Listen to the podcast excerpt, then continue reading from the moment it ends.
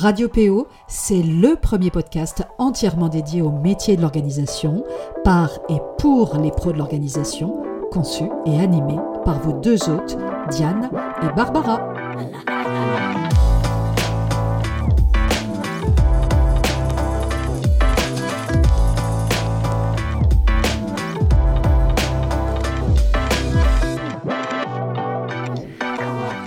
Bonjour à toutes et tous et bienvenue sur Radio PO, la radio des pros de l'organisation. Je suis tout particulièrement ravie d'ouvrir la saison 2 avec ce 21e épisode déjà, après plusieurs semaines de repos et de vacances bien méritées.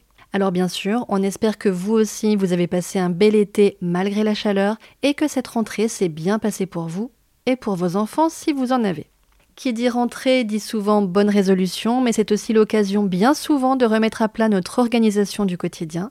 Et pour ma part, j'aime tout particulièrement réinterroger nos habitudes, toujours dans l'idée de se simplifier le quotidien, de l'alléger autant que possible et de se libérer du temps. Du temps à passer ensemble, du temps de repos, etc. Notre vie et notre quotidien évoluent et il est bien normal d'avoir envie de revoir nos modalités d'organisation. On n'a d'ailleurs pas toujours le choix, il arrive aussi que cela vienne tout simplement s'imposer à nous. Qu'il s'agisse des fameuses routines du matin et du soir, de l'organisation des courses et des repas, de qui dépose et ramène les enfants de l'école, des devoirs, de l'attribution des tâches ménagères et de la fréquence de chacune d'elles, enfants compris, car oui, ils sont tout à fait capables de réaliser de petites tâches eux aussi, à adapter à leur âge bien sûr. Un autre de mes petits plaisirs, alors vous allez tout savoir, consiste à revoir mes process de travail et même certaines de nos procédures. Il n'est pas question de tout jeter aux orties, loin de là, mais tout simplement de se demander s'il n'y aurait pas une autre façon de faire ou des points à améliorer. Pour moi, prendre ce temps-là en période de rentrée quand on peut se le permettre ou durant l'été, par contre en dehors des vacances évidemment, me paraît tout à fait adapté. Il est vrai que j'ai la chance d'avoir une grande latitude sur mon travail et mon organisation de travail, et ça pour moi ça n'a pas de prix. Ceci étant dit, en ouverture de cette deuxième saison de Radio PO, j'avais plutôt envie de vous parler de communication. Pour celles et ceux qui sont déjà en activité, mais aussi en prospective pour ceux qui envisagent de se lancer, il est important de prendre le temps de se poser les bonnes questions. Je vais donc essayer dans cet épisode de vous donner déjà quelques pistes de réflexion. Pour tout vous dire, l'idée m'est venue pendant mes congés alors que je scrollais mon fil d'actualité sur Instagram. J'ai pu y découvrir de très jolies publications irréelles, intéressants et professionnels, mais pas que. Je suis également tombée sur des posts à visée professionnelle et qui pourtant n'avaient pas cette dimension professionnelle. Et pour cause, quand on ne s'y connaît pas en communication et que l'utilisation des réseaux sociaux est quelque chose qui vous était peu connu ou inconnu jusque-là, cela peut malheureusement faire quelques dégâts au passage, même si, rassurez-vous, rien n'est irrémédiable. Et oui, selon les cas, la communication peut tout autant vous servir que vous desservir. C'est dire l'importance de bien comprendre les tenants et les aboutissants.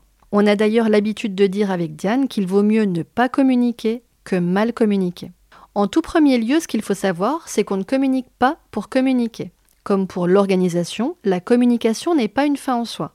Vous devez d'abord vous poser quelques questions et comprendre que la communication est une réponse stratégique à des problématiques bien précises, qu'elles soient commerciales, corporate et ou financières, ou encore de ressources humaines.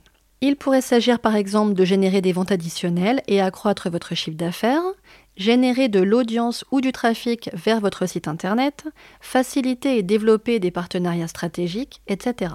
Dans tous les cas, la communication vise à rassurer, séduire, motiver, générer, développer, valoriser, accroître, renforcer, bref, autant de termes positifs qui soulignent la valeur ajoutée d'une communication efficace. Communiquer, c'est faire savoir quelque chose à quelqu'un, le lui révéler, lui en donner connaissance.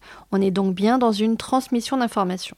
Partant de là, il peut être intéressant de s'interroger sur ce que l'on a envie de communiquer et pour quoi faire précisément. Les raisons peuvent être multiples, mais dans le cadre du développement de votre entreprise, vous pourriez vouloir créer une communauté, partager et démontrer votre expertise, atteindre vos cibles commerciales, vous faire connaître d'elles, être identifié et reconnu dans votre domaine d'activité, faire découvrir la personne derrière l'entreprise, partager votre univers, etc. Que vous ayez choisi de gérer seul votre communication ou bien d'être accompagné dans ce domaine, on est ici dans une logique d'investissement. Et comme pour tout investissement, il doit pouvoir se justifier. Dans les deux cas, il s'agira d'une dépense, en travail et en temps d'un côté, et en argent de l'autre. Ce qu'il est important de savoir et dont il faut prendre conscience dès le départ, c'est que pour bien communiquer, il faut du temps. Du temps pour créer une communauté, du temps pour se faire connaître, du temps pour se faire sa place dans un secteur d'activité quel qu'il soit d'ailleurs. Même si vous avez consacré beaucoup d'énergie pour créer un site internet du tonnerre, que vous êtes régulier dans vos publications, ou même que vous décrochiez un article de presse ou passage radio, les retombées ne seront pas forcément immédiates, ce qui n'empêche que ce sont des graines que vous aurez semées et que les gens, vos prospects, de futurs clients peut-être, ont pu vous repérer à cette occasion. Donc pour bien communiquer, gardez à l'esprit qu'il faut de la constance et de la détermination. Si vous êtes actuellement en réflexion sur votre communication, vous devriez certainement avoir déjà défini en amont votre client idéal et vos cibles commerciales. C'est un point très important puisque c'est à partir de là que vous pourrez ensuite vous interroger sur les outils de communication qui seront les plus appropriés dans votre cas pour atteindre les objectifs que vous vous serez fixés. Parmi les outils principaux, on compte bien sûr le site internet, le blog, les réseaux sociaux, la newsletter, la chaîne YouTube, les plaquettes commerciales, les affiches, les flyers, etc. Évidemment, vous n'aurez pas forcément vocation à aller sur tous les outils de communication, tout d'abord parce que cela n'aurait pas de sens, mais aussi et surtout parce que cela prend du temps et que vous ne pourrez pas passer tout votre temps à communiquer. Pour choisir vos outils de communication et si votre objectif principal consiste à vous faire connaître de vos cibles commerciales, demandez-vous par quel biais vous pourrez les atteindre. Pour illustrer mon propos, imaginons que vos prestations s'adressent plus spécifiquement aux seniors. Il ne sera peut-être pas utile de créer un compte TikTok ou même un compte Instagram, sans discrimination aucune bien sûr. Disons que ce n'est sans doute pas là que vous vous ferez véritablement connaître du plus grand nombre d'entre eux. Il faut aussi que vous soyez à minima en phase avec les outils de communication retenus par exemple, si vous n'êtes pas très à l'aise avec l'écriture, peut-être que tenir un blog ne sera pas une très bonne idée pour vous. Ne vous imposez pas quelque chose qui va totalement à l'encontre de la personne que vous êtes. Déjà, parce que ce ne sera pas vraiment agréable pour vous. Et puis enfin, parce que vous ne tiendrez tout simplement pas sur la durée. Une fois les outils de communication choisis, ne vous précipitez pas. Prenez le temps de travailler l'image que vous allez véhiculer au travers chacun de ces outils. La présentation, la charte graphique, la ou les typographies. Dites-vous bien que chacun de ces outils vous représente et qu'ils vont dire implicitement des choses de vous et de votre entreprise.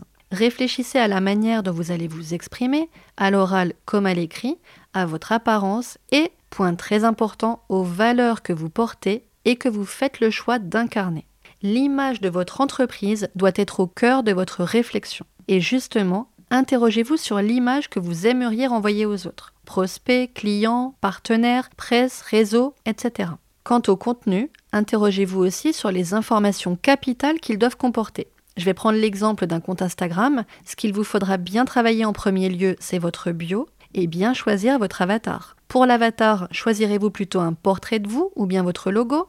Votre bio, quant à elle, devra comporter les informations clés dont votre communauté et donc vos prospects potentiels ont besoin. On doit bien sûr identifier le nom de votre entreprise, comprendre ce que vous faites, ce que vous proposez, et à mon sens, il manque souvent des informations importantes telles que la zone d'intervention. En tant que personne intéressée par les prestations d'un professionnel en présentiel, j'ai envie de savoir si la personne intervient ou non dans ma zone géographique. Et d'ailleurs, même si vous vous déplacez dans toute la France, il peut être intéressant de connaître la zone géographique du professionnel, tout simplement parce qu'en tant que client, je n'ai peut-être pas envie de prendre en charge des frais de déplacement en plus du coût de la prestation. Il n'empêche que vous pourrez aussi préciser que vous intervenez partout en France, bien évidemment. Il me manque parfois aussi un nom, ou au moins un prénom, dans ces métiers d'accompagnement, au-delà de la prestation en elle-même, on choisit bien souvent une personne et je trouve qu'il est intéressant, a fortiori sur les réseaux, de ne pas apparaître uniquement en tant qu'entreprise.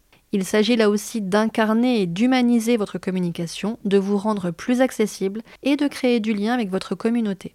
Faut-il encore le préciser, profitez de la possibilité d'intégrer un lien vers votre site internet ou encore un service de lien pour en mettre plusieurs, comme Linktree par exemple, mais il en existe plein d'autres. Pour en revenir aux outils de communication, je vous ai compilé quelques petits conseils. Tout d'abord, si vous n'êtes pas encore très à l'aise, vous pourriez envisager de vous former. Vraiment, ça peut en valoir la peine. Autre conseil, n'hésitez pas à aller voir ce qui se fait ailleurs. L'idée n'étant surtout pas de copier les autres, mais de comprendre les codes, ce qui se fait ou à l'inverse, ce qui ne se fait pas ou qu'il vaut mieux éviter de faire. Ensuite, comparez-les et demandez-vous ce qui vous plaît davantage chez les uns et chez les autres. Et surtout, gardez bien à l'esprit que vous êtes dans une communication professionnelle et que visuellement cela doit ressortir. Prenez aussi l'habitude de vous mettre à la place de vos prospects et demandez-vous en toute objectivité si ce poste ou ce flyer par exemple peut réellement attirer un client. Est-il suffisamment professionnel ou bien fait-il amateur? Soyez honnête avec vous-même et n'hésitez pas à les comparer à ce que produisent vos concurrents ou même à des professionnels d'autres secteurs d'activité. N'hésitez pas enfin à interroger votre entourage, mais attention, car ils n'auront peut-être pas envie de vous froisser en étant totalement honnête, cela peut parfois être un peu délicat. Pour vous aider à produire des documents professionnels, il existe de nombreux outils numériques que l'on peut généralement apprivoiser sans trop de difficultés, même quand on est débutant. L'outil principal auquel je pense étant bien sûr Canva, devenu incontournable. Il est disponible en ligne ou application en version gratuite ou payante pour la version complète. Pour conclure, s'il y a une question que vous devriez toujours vous poser, c'est l'action de communication que je suis en train de mettre en place est-elle en train de servir mon activité ou de la desservir? Et je terminerai là-dessus en espérant que cet épisode vous aura mis en réflexion sur votre communication actuelle ou votre future communication. Je vous souhaite un très bon week-end et on vous donne rendez-vous vendredi prochain pour un tout nouvel épisode. C'était Barbara pour Radio PO, la radio des pros de l'organisation.